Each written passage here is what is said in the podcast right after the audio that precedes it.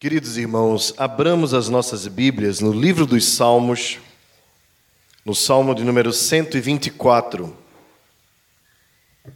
Livro dos Salmos, Salmo de número 124. Amados, nós estamos dando continuidade à nossa série de exposições nos cânticos de romagem, ou salmos de romagem. Eles ah, compreendem dentro do saltério, ou seja, do conjunto de salmos, dos salmos 120 até os salmos até o salmo 134. São 15 salmos que estão dentro do conjunto do corpo do saltério de 150 salmos, que são conhecidos como cânticos dos peregrinos ou cânticos dos degraus, ou também popularmente chamado como cânticos ou salmos de romagem. Isso porque ah, o templo, o tabernáculo, estava em Jerusalém, no Monte Sião, e as tribos estavam distribuídas ao redor de Jerusalém. E durante pelo menos três festas principais, os judeus saíam das suas tribos e iam para Jerusalém celebrar ao Senhor. E a festa da Páscoa, de Pentecoste ou a festa dos tabernáculos eram, eram então um momento de grande encontro da grande multidão. Inclusive, pessoas que estavam fora de Israel também iam para Jerusalém adorar naqueles dias. Era o momento então que as famílias levavam seus animais cevados para serem sacrificados, as suas ofertas em alimentos, eh, em dinheiro e eles saíam em grande peregrinação para Jerusalém. Era comum que um judeu fosse a Jerusalém, no tabernáculo, no templo, adorar pelo menos uma vez por ano. Mas um judeu que fosse bem religioso, pelo menos três vezes ao ano, estaria naquele local para adorar ao Senhor. E é claro, como os irmãos devem é, imaginar, naquele período não haviam estradas, né, estradas mesmo, vão ser construídas no período romano. É uma grande dádiva do Império Romano é a construção de estradas.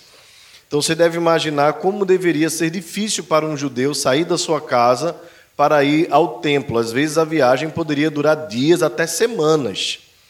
Isso com mulheres grávidas, pessoas idosas, crianças. E eles carregavam ali mantimentos para a viagem e também oferendas que eles iriam colocar diante de Deus para adorar ao Senhor. Então você imagina que trabalho aquilo dava, né? Às vezes a gente acha muito se arrumar para vir para a igreja de carro, né? ou às vezes de Uber, é, mas eles iam com grande alegria. E, e escreveram salmos exatamente para este momento.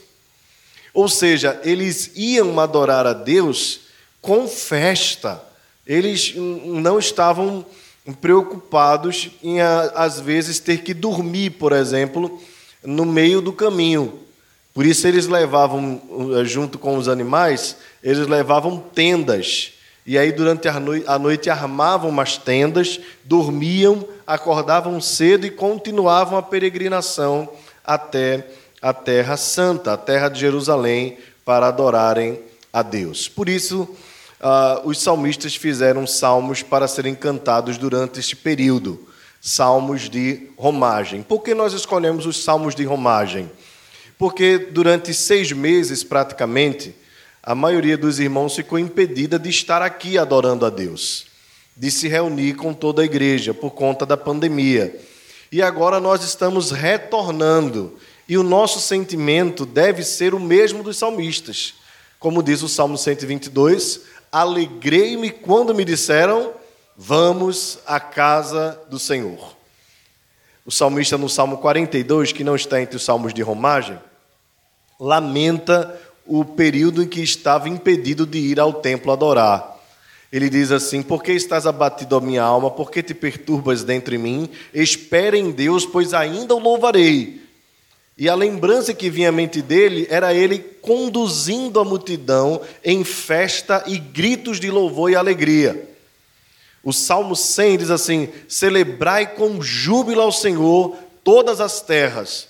E a ideia ali de celebrar com júbilo, você deve imaginar que é, é, pode ser até uma redundância, né? Porque celebrar já é algo com alegria, e júbilo é alegria. Então, celebrar com júbilo, na verdade, é, é uma, um, um contexto enfático em que o salmista está dizendo assim: vamos adorar com alegria, e era gritos mesmo.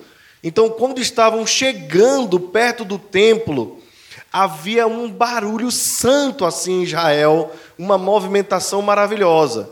E os salmistas observavam isso e por isso escreveram estes salmos para é, celebrar essa romagem ou romaria, como nós costumamos falar aqui no Brasil.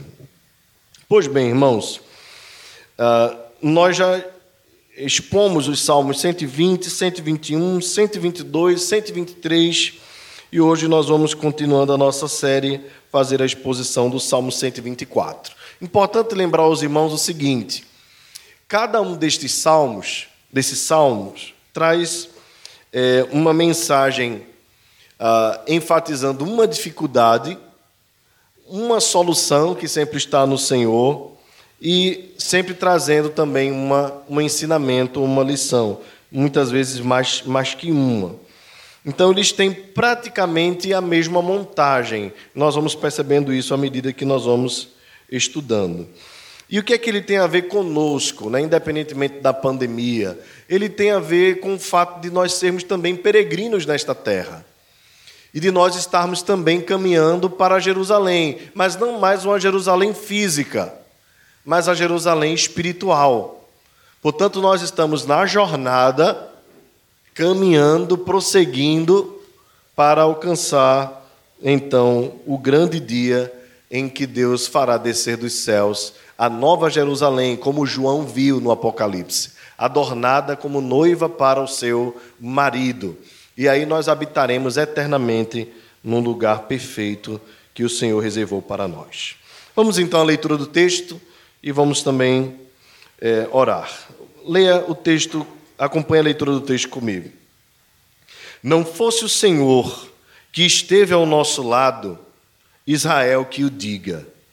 Não fosse o Senhor que esteve ao nosso lado, quando os homens se levantaram contra nós e nos teriam engolido vivos, quando a sua ira se acendeu contra nós as águas nos teriam submergido, e sobre a nossa alma teria passado a torrente. Águas impetuosas teriam passado sobre a nossa alma. Bendito o Senhor, que não nos deu por presa aos dentes deles. Salvou-se a nossa alma como um pássaro do laço dos passarinheiros. Quebrou-se o laço e nós nos vimos livres. O nosso socorro está em o nome do Senhor, Criador do céu e da terra. Amém. Ó Deus querido, diante da tua presença e com a tua palavra aberta, nós queremos rogar, ó Espírito Santo de Deus, fala-nos ao coração com profundidade, de forma que cada palavra ache um lugar especial em nossos corações. Que haja, Deus, temor e tremor diante da tua presença, ao ouvirmos a tua voz, que nós não endurecemos o nosso coração, que nós não endureçamos a nossa cerviz, pelo contrário, que possamos ser encontrados por ti, aptos a receber a semente do Senhor, a fim de que dê fruto e que o fruto permaneça nós te rogamos em nome de Jesus. Amém. Meus irmãos, nós não conseguimos identificar o momento a qual Davi se refere quando escreveu este salmo. Mas uma coisa importante é nós sabermos quem é o autor. Então, quando nós sabemos quem é o autor, isso pode nos facilitar bastante a compreensão do contexto em que ele escreveu. Os irmãos sabem bem que Davi foi um homem de muitas batalhas. E há pelo menos três situações que nós poderíamos, se nós entendermos que Davi está se referindo a uma situação específica, há três momentos importantes da vida de Davi em que nós podemos encaixar esse texto. O primeiro deles foi quando se levantou um gigante filisteu chamado Golias, que amedrontava o povo de Israel e desafiava tanto os israelitas como o próprio Deus. E ninguém tinha coragem de enfrentar aquele grande homem. Então Davi ah, decide se colocar à disposição, não pega a armadura de Saul, mas vai pela força do Senhor e com uma pedra ele consegue derrubar o grande gigante que morre depois de ter sido atingido. Essa é a famosa história de Davi e Golias. Lembre sempre que a força de Davi não estava na sua estratégia, mas ele diz ao gigante: Tu vens com arco e lança, eu vou, eu venho a ti em nome do Senhor dos exércitos. Pode ter sido pensando nesta situação em que os filisteus atormentavam Israel que Davi escreveu este salmo. Pode ser também que Davi esteja se referindo à perseguição que ele sofreu grave e duramente de Saul, o rei de Israel, a quem ele sucedeu. Saul por várias vezes atentou contra a vida de Davi e Davi conseguiu escapar de Saul, inclusive tendo a oportunidade de matar Saul. Numa situação no mínimo irônica, a Bíblia diz que Saul estava dando um vacilo, ele estava ah, na caverna aliviando o ventre. Os irmãos devem entender bem o que a Bíblia quis dizer quando falou elegantemente que Saul estava aliviando o ventre e Davi estava armado e não atentou contra a vida de Saul, porque disse: jamais tocaria eu no ungido do Senhor. Pode ter sido nesta circunstância que Davi lembrou e escreveu este salmo. E por fim, pode ser também, entre tantas outras hipóteses, que Davi tenha escrito isso quando teve a oportunidade uh, de vivenciar um dos momentos mais tristes da sua vida, quando seu filho Absalão usurpou o seu trono e expulsou Davi de Jerusalém. E Davi então ficou por um período destronado, levando consigo alguns dos seus homens, dos seus valentes, mas o rei Davi estava extremamente fragilizado pelo fato do seu filho Absalão tentar tomar o seu trono. E então, ah, o próprio Deus ah, teve a, a, a condição, claro, pelo seu poder, de acabar com a vida de Absalão, seu filho, que deixou Davi muito triste, mas Davi então é, estava sendo perseguido e foi liberto. Certamente era desejo do seu filho matá-lo, para assim eliminar totalmente a possibilidade dele perder o trono que ele havia usurpado do seu pai. Pode ter sido essas três, são os grandes três momentos da vida de Davi. João Calvino acredita que Davi não escreveu pensando num momento específico, mas que Davi escreveu pensando em todas as circunstâncias que o povo de Deus já havia vivenciado na sua peregrinação, desde quando saíram da terra do Egito. E aí, claro, irmãos, nós devemos nos lembrar que o povo de Israel teve como inimigo o Egito, e depois que entra na terra prometida, Deus não tira todos os povos de, de ao redor do povo de Deus. Então ali ficaram os filisteus, os jebuseus, os amorreus, os heteus, e esses povos atentavam constantemente contra Israel. Então pode ter sido em qualquer uma dessas circunstâncias. A verdade é que o tema que Davi quer trazer à tona é o fato de que Deus é aquele que socorre o seu povo diante dos grandes perigos que se levantam contra o povo de Deus historicamente. Portanto, nós podemos aplicar este salmo tanto à história macro da igreja, como à história micro das nossas vidas.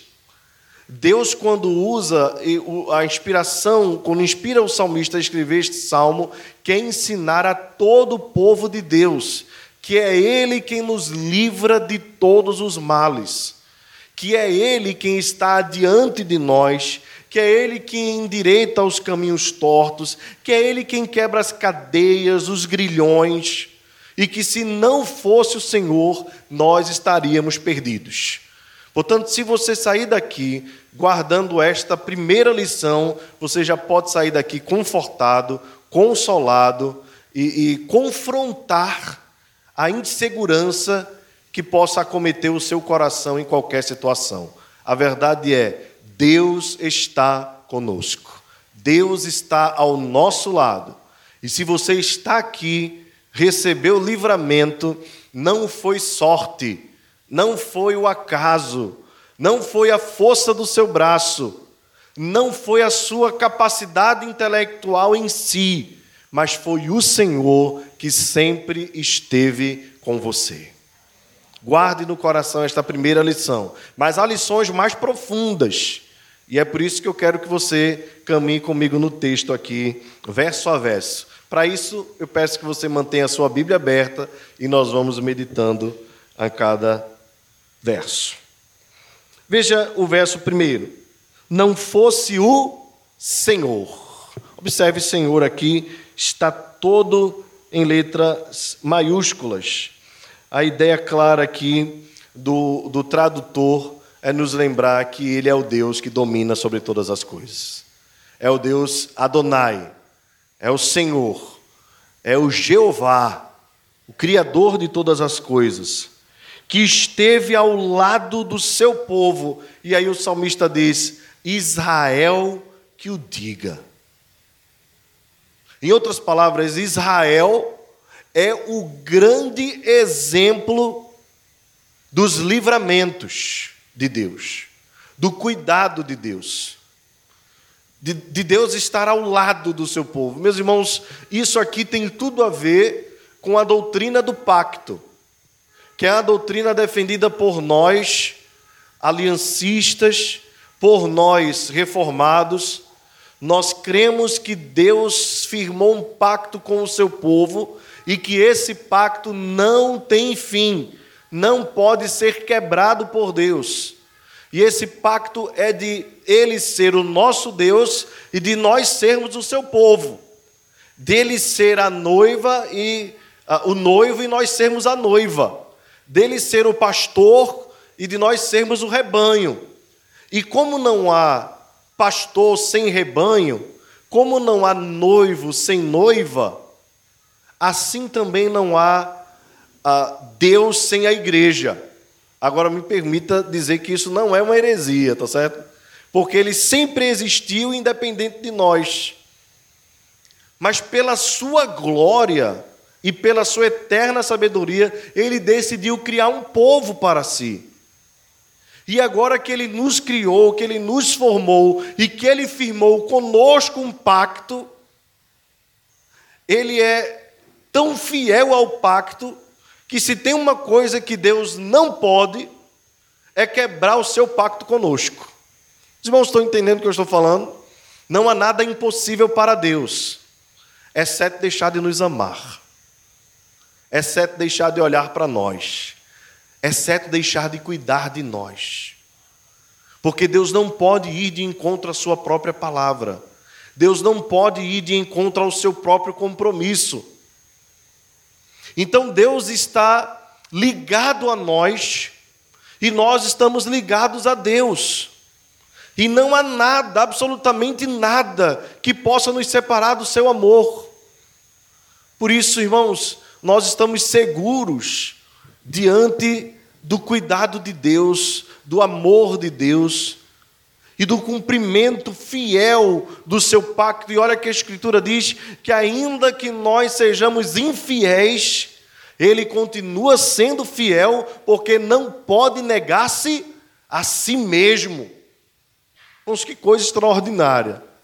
O Deus que é independente, na sua independência, se tornou ligado a nós.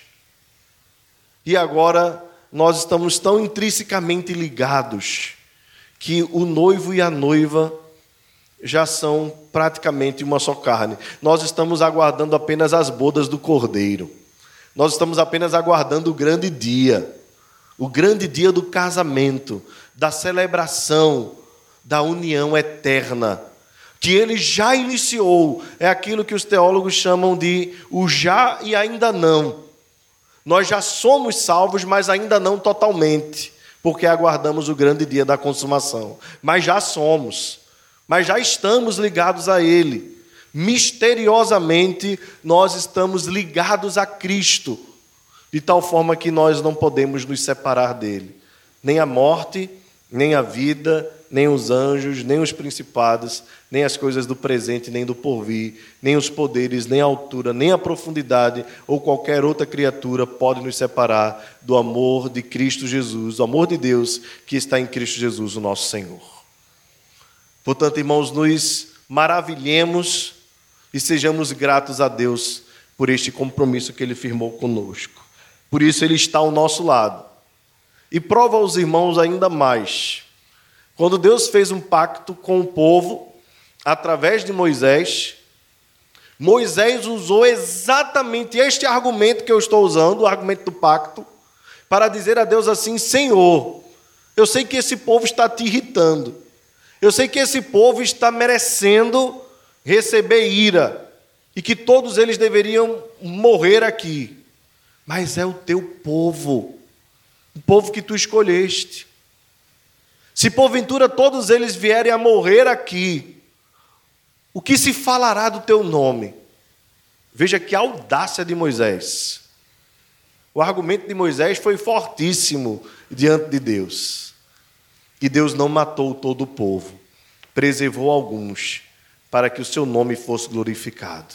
E deu a este povo a terra que manda leite e mel, a terra prometida. Meus irmãos, não fosse o Senhor nós estaríamos perdidos. Israel reconhecia isso.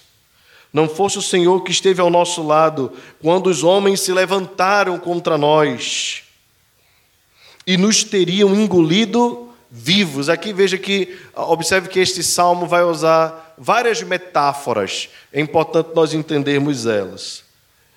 Engolido vivos.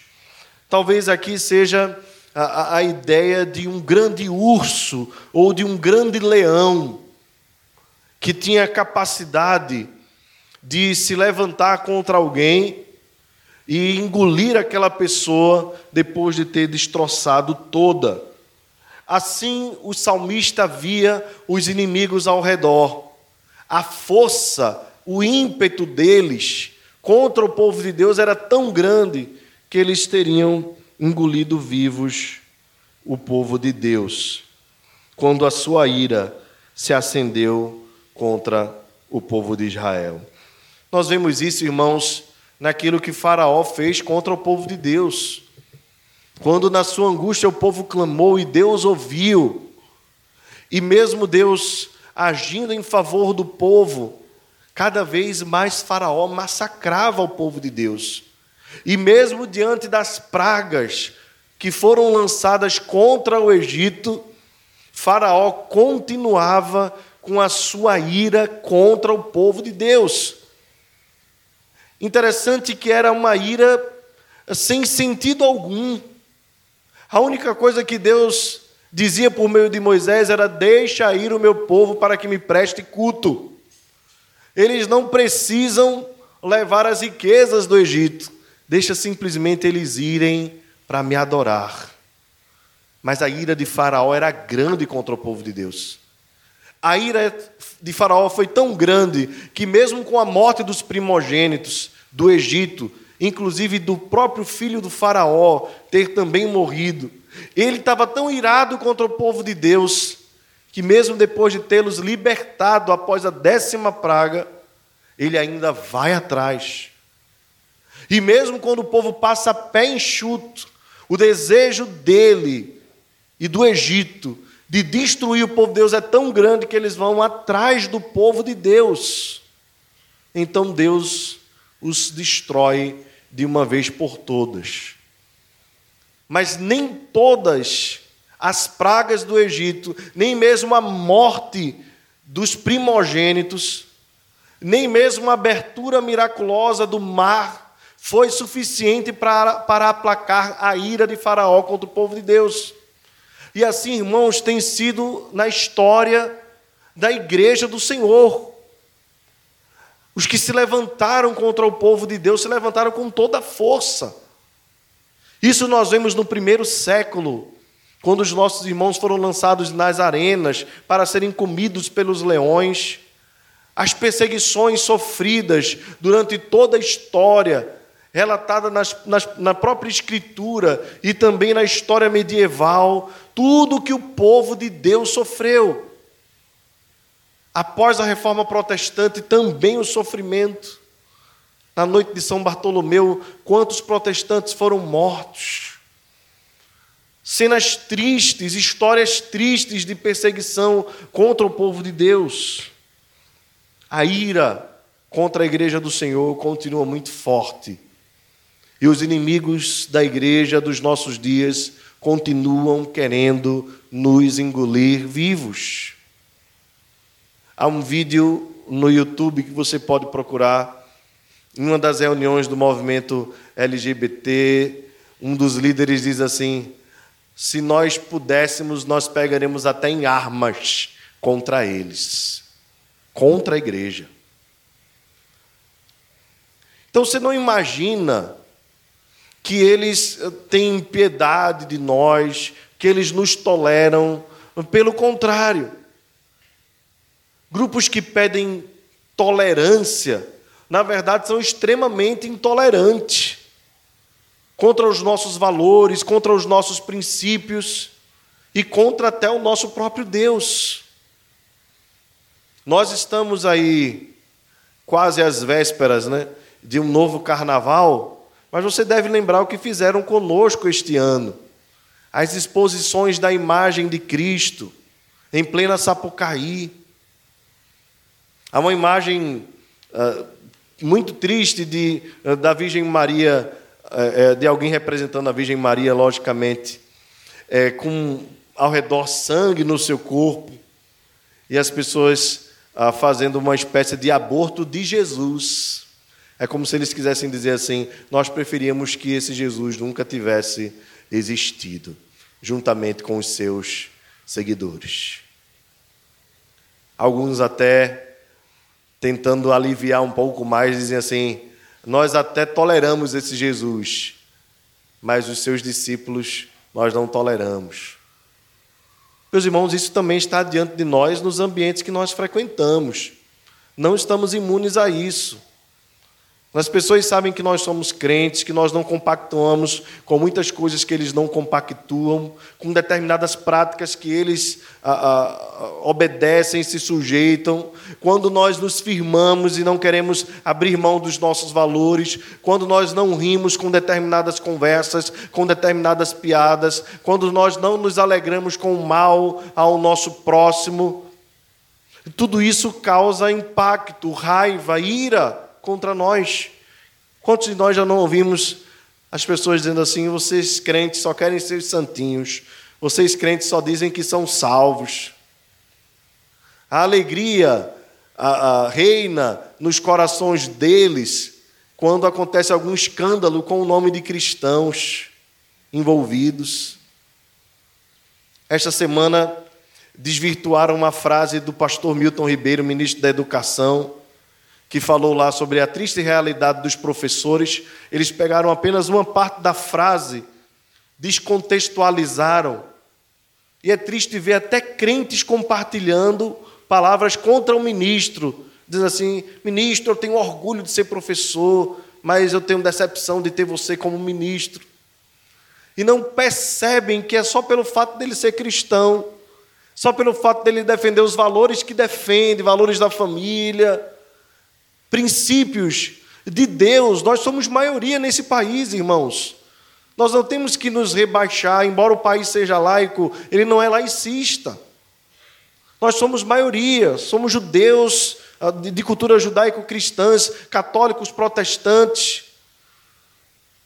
E às vezes minorias querem nos calar com um ódio terrível contra nós. Se eles pudessem, eles nos engoliam vivos. Eles não nos toleram. E quando eles querem nos atacar ainda mais, eles dizem assim: está na hora de cobrar impostos da igreja. Como se o dinheiro que você depositasse aqui já não viesse ah, passado pela peneira de todos os impostos que nós pagamos. Os nossos dinheiros, os nossos recursos já são tributados. Igreja não é empresa, a igreja não tem lucro. Pelo contrário, tudo que a igreja recebe, ela oferece muito mais à sociedade, como parceira do Estado. Se fechassem as igrejas evangélicas e católicas nesse país, isso aqui viraria um caos. Porque somos nós que vamos na Cracolândia, porque somos nós que vamos aos hospitais, somos nós que vamos aos presídios com os nossos próprios recursos que Deus coloca em nossas mãos. Somos nós que mantemos escolas, hospitais, creches, projetos sociais. A verdade é que o Estado brasileiro não resistiria à ausência da igreja. A igreja devia ser incentivada, mas eles querem nos engolir vivos, porque eles sabem que mais do que a mensagem da solidariedade, nós levamos a mensagem do Evangelho, que é poderosa para salvar a vida de todo aquele que crê. Essa é, irmãos, a situação que a igreja também enfrenta. Águas, observem o que o texto diz no verso 4: águas nos teriam submergido. Depois ele diz: e sobre a nossa alma teria passado a torrente. No verso 5 ele diz: águas impetuosas. Observe que é, gradativamente vai aumentando, né? Águas. Depois ele diz: águas fortes ao ponto de nos submergir.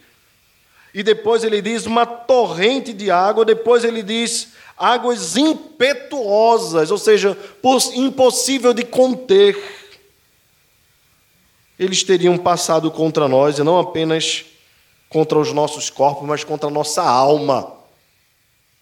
Eles seriam capazes de fazer isso. Aqui então o salmista diz: Bendito seja o Senhor que não nos deu por presa aos dentes deles. Louvado seja Deus. Aqui, irmãos, mais uma vez a figura de uma fera. Uma fera que morde, que destroça com a força a, a, da sua mandíbula uma presa. Talvez Davi aqui estivesse se referindo a um leão, porque ele, ele lembra quando estava argumentando ao rei Saul, quando ele queria é, lutar contra o gigante Golias, que ele já havia matado um leão. Talvez Davi tivesse se lembrado também porque ele era pastor de ovelhas. E como pastor, muitas vezes ele precisava brigar com lobos. Às vezes até mesmo matar os lobos para tentar arrancar as ovelhas diante das suas presas. A verdade é que Davi aqui reflete a fragilidade natural da igreja. Meus irmãos, não há nada, entenda bem o que eu estou falando, não há nada mais frágil do que um cristão verdadeiro. Ele não oferece perigo a ninguém, ele não faz mal a ninguém, ele não maltrata, ele não furta, ele quer simplesmente viver a sua vida tranquila. Ele não reage à altura dos males que sofre. Assim são os cristãos. Nós aprendemos na história a ser mansos. Temos os nossos pecados, ninguém está tirando, nos isentando do que o cristianismo já fez de ruim na história. Houve coisas ruins também. Mas, via de regra, a igreja é frágil. A igreja verdadeira, ela é frágil. Observe comigo que eles não se levantam contra os muçulmanos da forma que se levantam contra nós, não é verdade? Você lembra bem do Charlie Abdul? Vocês lembram bem ah, ah, de, de, outros eventos que aconteceram na história que nós não temos prazer nenhum, nós nos não nos alegramos nisso. Mas os franceses, eles têm um, um, um, uma cisma né, de, de perturbar a religião islâmica, e vez por outra nós vemos o resultado disso. Aqui no Brasil, nós vemos a mesma forma. Os cristãos muitas vezes são motivos de piada, mas o Islã, todo mundo fica quieto, todo mundo fica calado. Porque bater no cristão é muito fácil. Bater no cristão é muito fácil. Então, Davi diz assim, pensando nisso: olha, o, o povo de Deus é como presa como uma ovelha diante de um lobo, como um cordeiro diante de um leão. Mas ele tem um Senhor que não os entrega aos dentes dos das feras. Portanto, irmãos, observe que o salmo começa dizendo: Não fosse o Senhor, e agora ele diz: Bendito seja o Senhor. Não fosse o Senhor que esteve ao nosso lado, bendito seja Deus que não nos deu por presa. Em outras palavras, queridos, o salmista deixa claro o tempo todo que é Deus quem protege, quem livra, quem guarda o seu povo. É Deus quem está ao lado para proteger, é o próprio Deus. É o próprio Deus. No verso 7, ele diz assim: Salvou-se a nossa alma como um pássaro do laço dos passarinheiros. Quebrou-se o laço e nós nos vimos livres. Eu não sei se a figura vem à sua mente, né? mas quem é do interior lembra bem da, das práticas para pegar passarinho, né?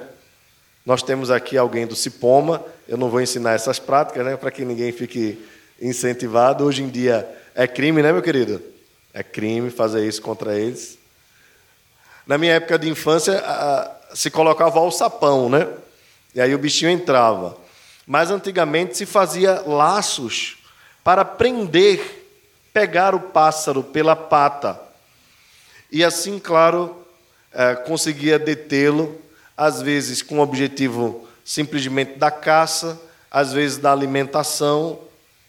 É, o que o salmista está dizendo é o seguinte: eles atentaram contra nós, eles chegaram a nos enlaçar, mas o laço foi quebrado e nós fomos livres.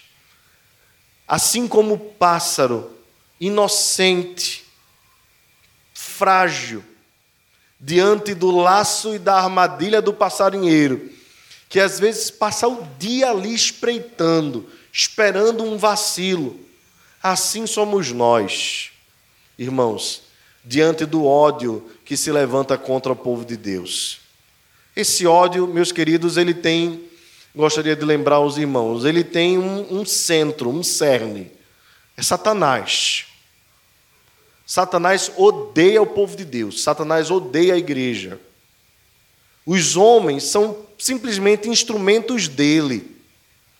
A Bíblia diz que o mundo jaz no maligno e que esse mundo nos odeia, mas Jesus nos lembrou bem, ah, dizendo assim: olha, se odiaram a vós outros, é porque primeiramente odiaram a mim. Então o ódio não é por nós sermos quem somos, mas é por sermos de Cristo, por sermos quem Cristo nos fez ser, por carregarmos o nome dEle, os valores dEle, os princípios dEle. Assim então eles tentam contra as nossas vidas nos enlaçar para nos matar mas o laço é quebrado. E Davi atribui isso ao Deus que é bendito. Ele diz: Bendito Senhor que não nos deu por presa. Bendito Senhor que livrou a nossa alma como o pássaro do laço dos passarinheiros. E aqui então Davi termina com um grito de louvor, dizendo: O nosso socorro está em o nome do Senhor, Criador do céu e da terra. Lembra, irmãos, que o, o, o Salmo 121 traz também essa temática? Eleva os olhos para os montes, de onde me virá o socorro? O meu socorro vem do Senhor, Criador dos céus e da terra.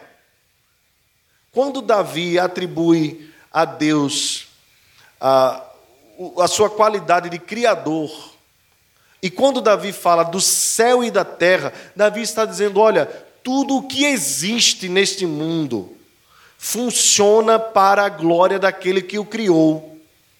Então Deus é poderoso para usar todos os artifícios humanos, naturais, da criação, em favor do seu povo. Assim ele alimentou Elias quando este estava na caverna, fazendo com que o seu alimento fosse levado por um corvo. Deus é poderoso para fazer isso. Para usar toda a instrumentalidade. Ele usou uma baleia, um grande peixe, para segurar Jonas por três dias. E ali Jonas ser convencido da sua pequenez e sujeitou-se ao chamado de Deus. Deus usa os ventos, usa os mares, tudo o que existe está sujeito à vontade daquele que criou.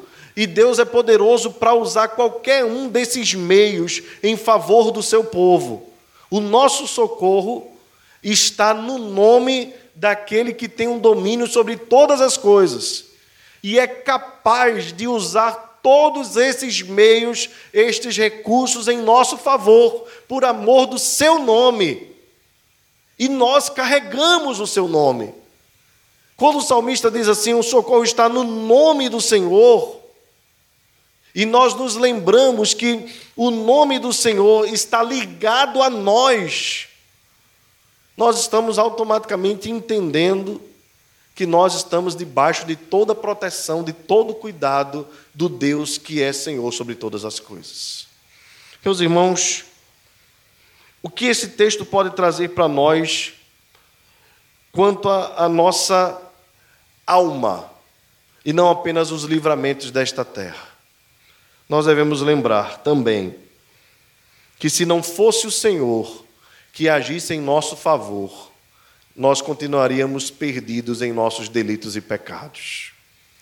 Se não fosse o Senhor que nos transportasse do reino das trevas para o reino da luz, nós continuaríamos debaixo do império de Satanás nós estaríamos perdidos debaixo da fúria do leão que ruge para nos devorar. Lembra desse, desse termo que Jesus usa? Que o diabo está ao nosso derredor como um leão que ruge para nos devorar.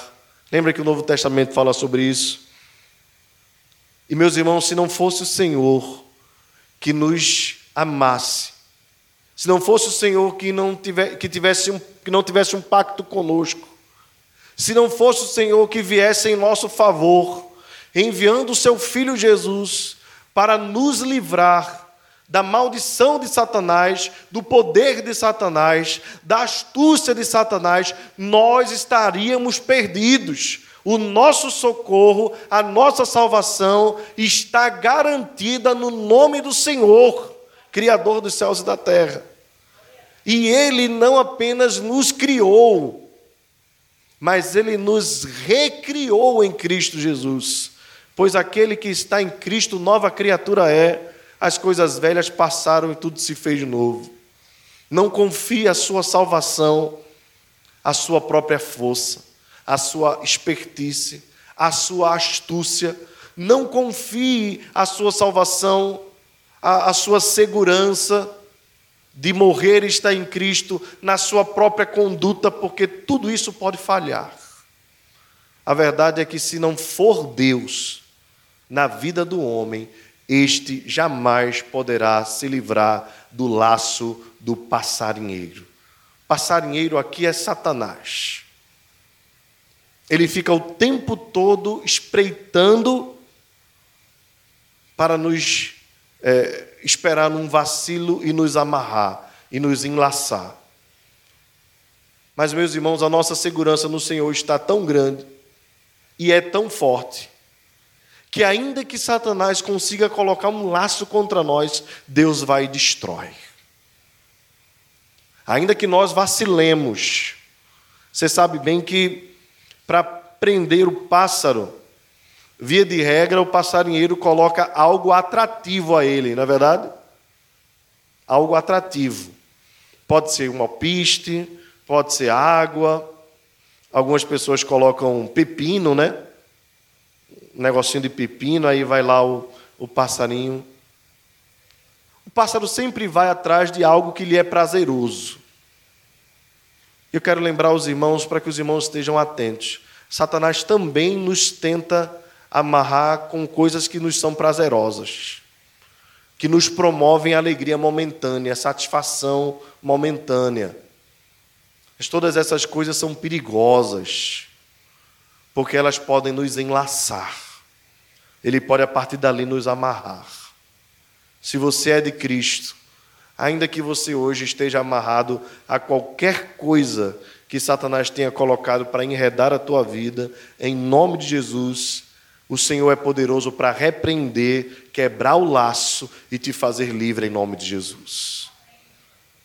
Mas aquele que foi liberto por Deus, pois diz a Escritura: se o Filho do Homem vos libertar, verdadeiramente sereis livres. O apóstolo Paulo diz: Vós que sois livres, não quereis voltar ao estado de escravidão. Por isso, meus irmãos, nós não podemos jamais ceder às astúcias do diabo. Que nós fiquemos firmes, alertas, atentos a toda e qualquer tentação que tenta nos tirar da presença de Deus e nos amarrar e nos prender. Assim como o pássaro não foi feito para viver na gaiola, nós não fomos feitos livres em Cristo para estarmos amarrados às gaiolas de Satanás. Pelo contrário, a nossa liberdade está em sermos escravos de Cristo Jesus. Ele é o nosso Senhor, nós somos os seus servos. Por fim, irmãos, onde nós encontramos Jesus neste salmo?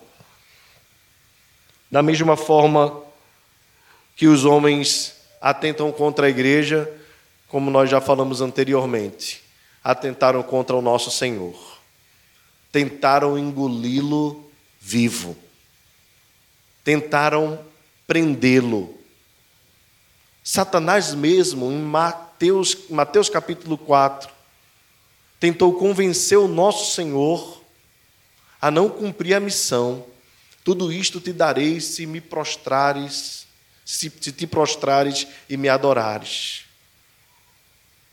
E Jesus o repreendeu por três vezes, usando a própria Escritura. Os homens tentaram contra o nosso Senhor, o feriram como leões ferozes. Furaram o lado do nosso Senhor, colocaram uma coroa de espinhos nele, o fizeram sangrar até a morte. Na sua angústia, zombaram, cuspiram e o açoitaram. Mas o Pai o socorreu socorro do Senhor foi a presença do Pai. Deus Pai o exaltou sobremaneira, que lhe deu um nome que está acima de todo nome, para que ao nome de Jesus se dobre todos os joelhos dos céus e na terra, e toda língua confesse que Ele é o Senhor, para a glória de Deus Pai. E esse nome é o nome de Jesus, no nome de Jesus, que nós temos hoje socorro. A nossa segurança está no nome do Senhor. Quando alguém perguntar a você qual o nome de Deus, o nome de Deus é Jesus. Jesus é o nome de Deus. O Senhor salva. O Senhor é a salvação. Nele nós confiamos, nele nós seguimos, nele nós caminhamos, nele nós estamos seguros Nele nós somos e seremos salvos, para a glória do seu próprio nome. Vamos nos colocar de pé, irmãos. Nós vamos encerrar orando ao Senhor. Impetrando a bênção apostólica. Senhor nosso Deus, obrigado pela tua palavra que nos torna seguros. Seguros não apenas quanto aos livramentos desta vida, que o Senhor tem nos dado muitos, mas também seguros quanto à nossa salvação eterna. Nada pode nos separar do teu amor, da tua graça. Nós somos a menina dos teus olhos. O Senhor tem um amor incondicional por nós. Tu és o Deus do pacto, o Deus da aliança. Deus que não pode mentir, que ainda que nós sejamos infiéis, permanece fiel. Tu és o Deus do impossível.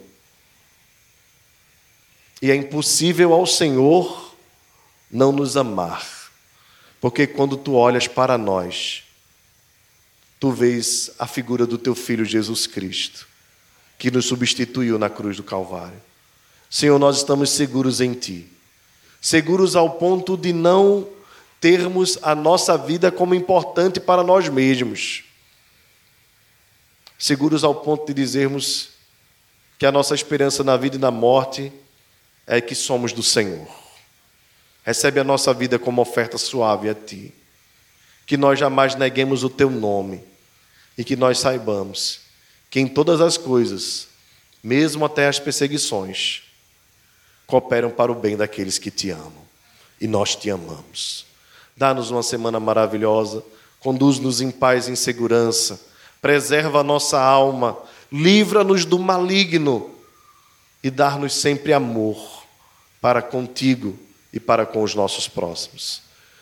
Que a graça do Senhor Jesus, o amor de Deus, o nosso Pai, e a comunhão do Espírito Santo seja sobre nós e conosco permaneça agora e para todo sempre.